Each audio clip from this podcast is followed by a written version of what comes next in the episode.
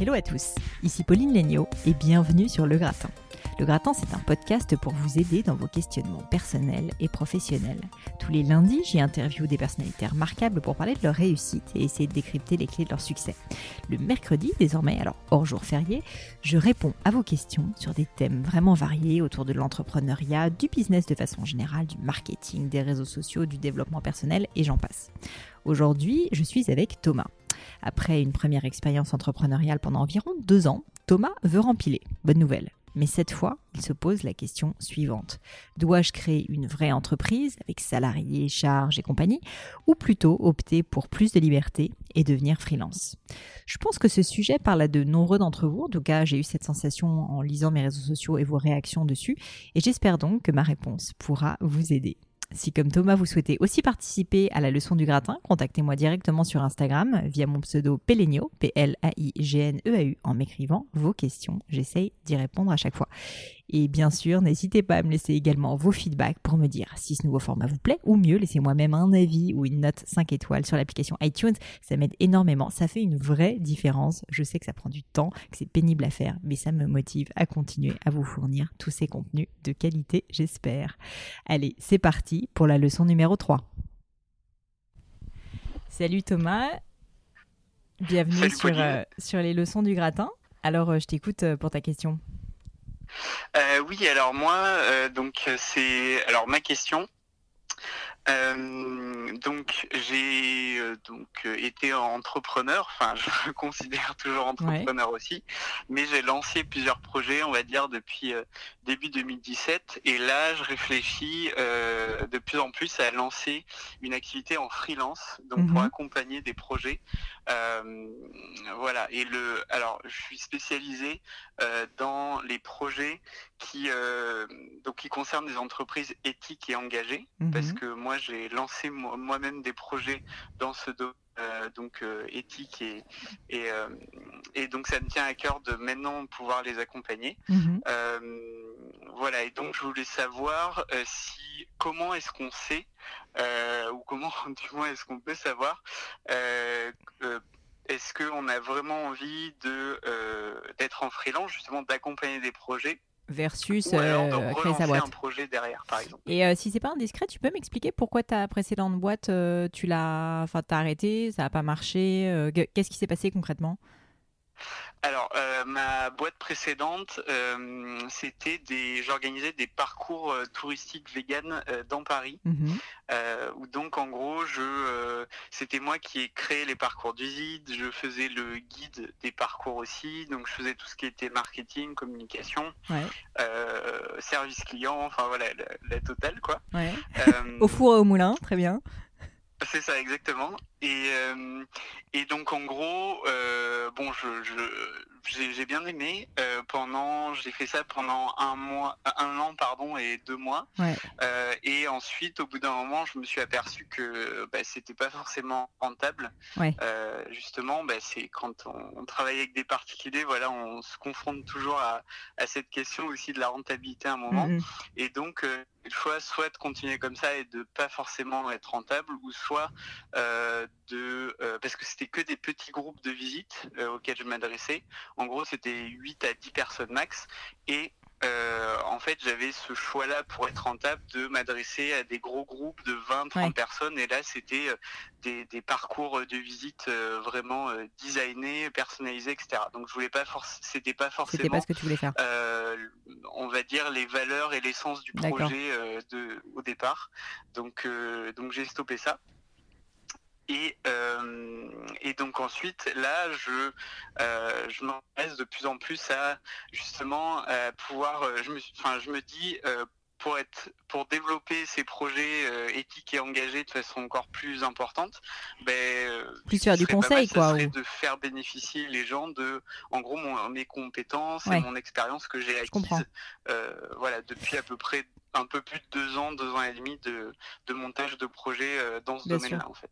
Bah, écoute, pour moi, il y a une question fondamentale à laquelle il faut que tu répondes, euh, parce que le métier, fondamentalement, entre être freelance et être entrepreneur, c'est la même chose. Quand tu es freelance, tu es entrepreneur aussi. C'est juste que tu es à ton compte et a priori que tu vas rester seul à ton compte.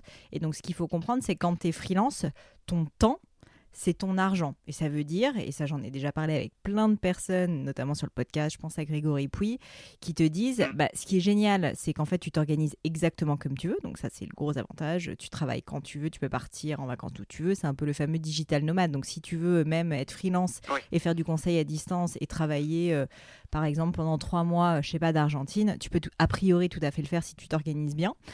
En revanche, euh, l'inconvénient fondamental, c'est que si tu mets pas en place une équipe ou des process, a priori, en fait, l'argent que tu gagnes est entièrement lié à ton temps de travail. Et donc, ce que ça signifie, mm. c'est que si jamais tu pars en vacances et que tu décides non pas de travailler à distance, mais vraiment de ne pas travailler, bah, globalement, en fait, comme c'est ton temps que tu fais payer en tant que freelance euh, à des personnes avec lesquelles tu vas travailler, bah, à ce moment-là, euh, normalement, tu ne te fais pas payer. Donc, du coup, euh, bah, voilà. tu es en fait, du coup, dans une espèce de course quand même en avant dans, dans, le fait que tu vas devoir bah, travailler en permanence pour gagner ta vie. À la différence de l'entrepreneur qui est plus dans de la construction. Et l'entrepreneur, en fait, ce qu'il fait, c'est qu'il a une idée, il a une vision, et en fait, il va essayer de construire euh, ben, comme un bâtiment, si tu veux, autour des piliers mmh. qui vont ensuite soutenir un premier étage, un deuxième étage, un toit, etc.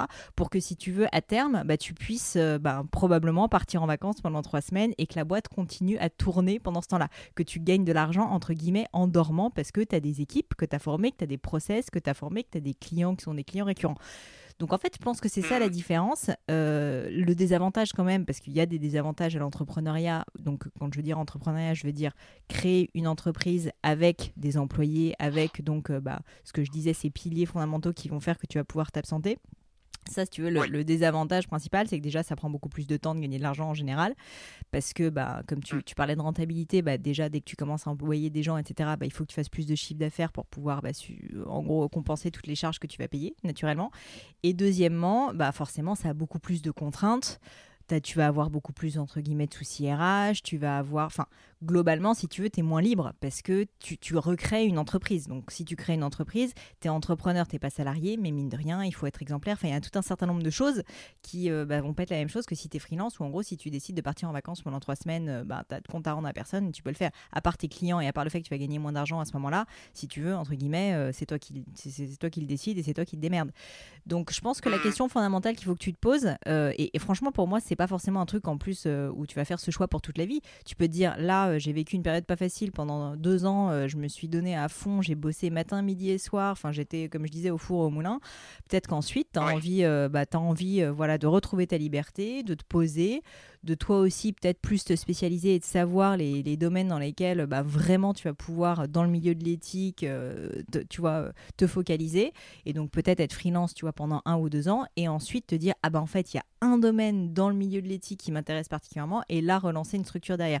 Ce qui est certain, c'est que moi je sais que des personnes qui c'est vraiment un choix personnel, des personnes qui sont freelance, il faut que la valeur qui compte le plus pour toi dans la vie, ça soit la liberté parce que c'est vraiment ça en fait être freelance, c'est avoir une liberté mmh. absolue, mais ça a des avantages aussi, c'est que c'est un peu plus solitaire parce que forcément tu as moins d'équipe, euh, et que bah, tu, tu, sais un peu moins quand même de quoi demain sera fait, parce que même si tu as des clients, bah, si tes clients tu les perds, globalement, tu as, moins, as moins une structure en dessous, si tu veux, pour subvenir à tes besoins.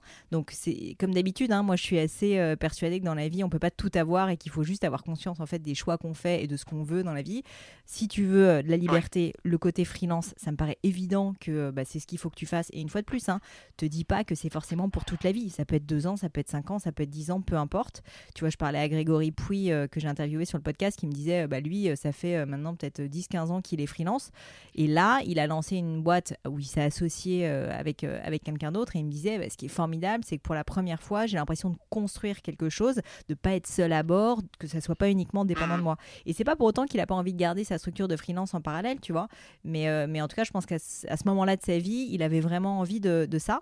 Et, et, je pense que toi, il faut juste que tu te poses cette question. À l'inverse, si tu sais que toi, tu aimes construire, que tu aimes voir, si tu veux, dans la durer les effets de tes actions, euh, bah, je pense que l'entrepreneuriat sera peut-être plus habitué tu vois, euh, plus adapté pour toi. Parce que c'est vrai que le côté freelance, entre guillemets, le problème, c'est que tu es un peu extérieur, mine de rien. Et que même si tu vas aider, que tu vas consulter, que tu vas voilà, donner des, avis euh, si tu es aux personnes avec lesquelles tu travailles, bah, forcément, euh, c'est pas toi au final qui prends la décision, tu vois. Donc, bah, si ils décident de faire quelque chose que tu n'avais pas recommandé, c'est leur problème, c'est pas le tien.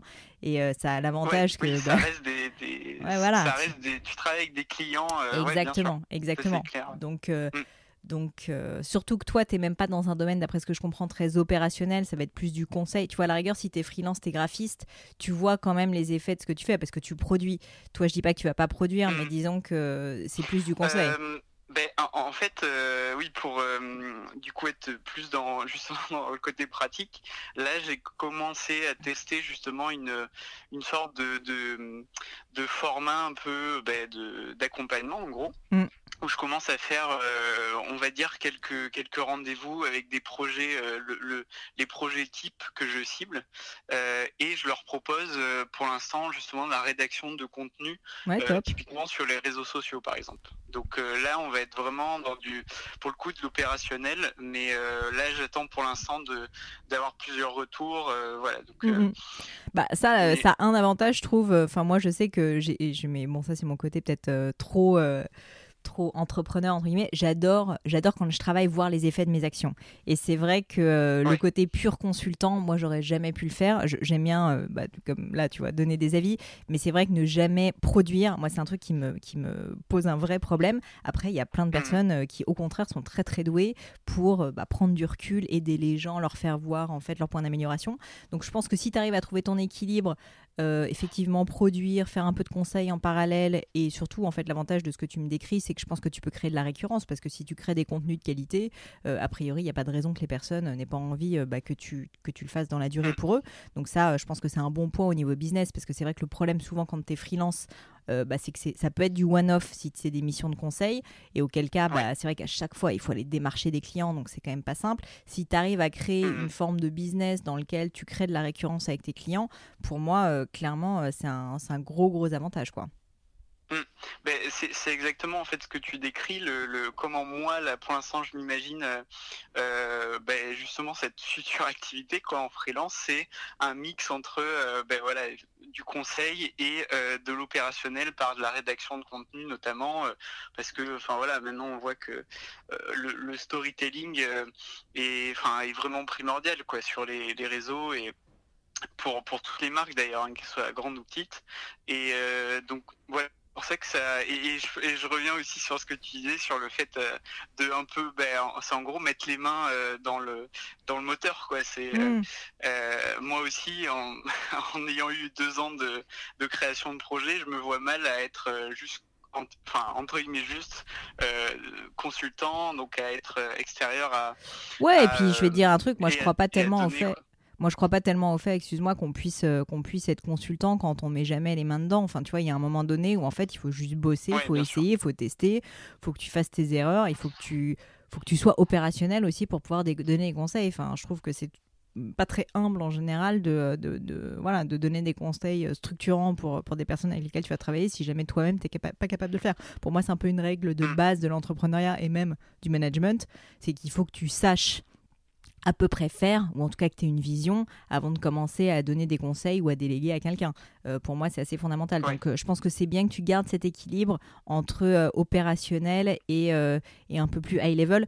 D'ailleurs, je prends une image que, que je donne souvent avec mon mari, avec lequel je travaille chez Gemio, qui est que j'appelle ça souvent faire l'hélicoptère, c'est-à-dire que tu es beaucoup en rasmote, très opérationnel, dans le cambouis, tu vas dans le détail, et en même temps, tu es capable de monter très très vite, très haut, et de prendre du recul et de vraiment avoir une vision d'ensemble. Et ça, je pense que tu sois freelance ou entrepreneur, franchement, c'est quelque chose qui est absolument fondamental d'être capable très rapidement de tout autant faire du Rasmode, rentrer dans le détail et vraiment, euh, tu vois, euh, être opérationnel, vraiment être dedans et en même temps remonter, prendre énormément de recul, énormément de hauteur, être sur de la vision. Ça, pour moi, c'est euh, une capacité qu'il faut vraiment, vraiment réussir à, à, déployer. Et je pense que dans un métier de freelance, de conseil comme tu vas le faire, pour moi, c'est le mmh. nerf de la guerre, quoi. Enfin, ça me paraît évident.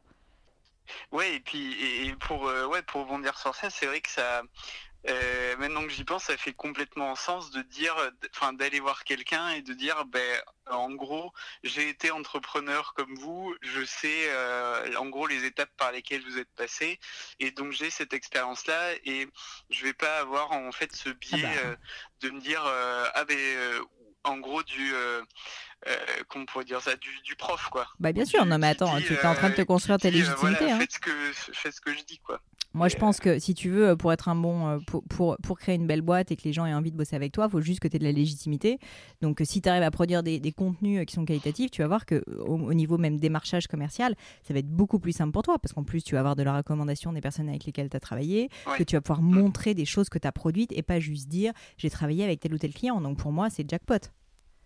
Oui, c'est sûr. Mm. Oui, c'est vrai que ça, ça, te fait en gros du, de la matière, quoi. Pour, euh, justement arriver à aller chercher euh, euh, des, effectivement des nouveaux clients et ça te fait de la matière sur, les, sur, lesquelles, sur laquelle pardon, discuter. Et, ouais, Exactement. et pour moi, pour terminer par rapport à ta question, c'est que franchement, je pense que tu devrais commencer, après tu fais ce que tu veux, mais je pense que tu devrais commencer en mode un peu low cost, freelance, où bah voilà tu gardes ta liberté, tu te remets, tu te remets après ton année et demie, tes deux ans d'entrepreneur où t'en as chié, tu te remets un peu bien et tu reprends confiance et, et, voilà et tu, tu, tu tu construis quelque chose. Et ensuite tu verras si tu as envie d'embaucher, si tu as envie de scaler ce business et si tu as envie d'en faire quelque chose où ça va être une, entre, une vraie entreprise, entre guillemets. J'aime pas dire ça parce que c'est, ça, ça, peut être dévalorisant alors que des freelances, évidemment, ont des belles entreprises. Mais ce que je veux dire, une mm. entreprise au sens où, avec des salariés, avec des personnes que tu vas employer et qui, au bout d'un moment, bah, vont pouvoir faire aussi le travail comme toi, voire mieux que toi. Et donc, toi, tu vas pouvoir te concentrer sur d'autres choses, développer d'autres secteurs d'activité, etc. Donc, ça, pour moi, c'est quelque chose qui peut venir de façon séquentielle. Je pense pas qu'il faut que tu te focalises dessus tout de suite. À mon avis, déjà, tu te construis ta légitimité, tu crées ton core business, tu crées ta clientèle. Et quand tu seras à l'aise, là, tu vas pouvoir commencer à y penser. C'est pas la peine d'essayer de mettre tous les yeux dans le même panier. Franchement, entreprendre, c'est déjà très difficile. Donc, si tu arrives déjà à faire la première étape, euh, franchement, bravo. Et, euh, et ensuite, tu mmh. verras venir, tu vois. Oui, oui, non, c'est clair. Je suis complètement d'accord avec cette idée de, de progression, en gros, qu'il faut avoir. Mais c'est ça, pour le coup, je pense que c'est pareil que ce soit dans l'entrepreneuriat ou le freelancing, quoi. C'est vraiment euh, d'y aller étape par étape. Et, euh, oui, pour euh, sur, ce que tu disais sur, ouais, non, ce dont je voulais parler, c'était aussi par rapport quand tu passes de l'entrepreneuriat où tu es vraiment, comme tu dis, à la fois en mode hélicoptère, quoi, à la fois à rasbot et, et, euh, et au, enfin, en vision de globale. Quoi. Mm. Euh, en fait, c'est pas du tout le même rythme quand tu passes d'entrepreneur à euh, freelance. Mm. Et donc, c'est pour ça aussi, peut-être, enfin, c'est pour ça que ça me ça perturbe aussi, quoi. Mm, et parce que du coup, tu fais pas, enfin, tu vas chercher des clients, mais t'as pas les mêmes, clairement pas les mêmes journées. Euh, c'est c'est assez différent, donc euh, il faut aussi que je m'adapte. Euh, je m'adapte. Ouais, bien sûr. Bah, il faut que tu trouves ton rythme, hein, ça c'est clair. Mm. Mm.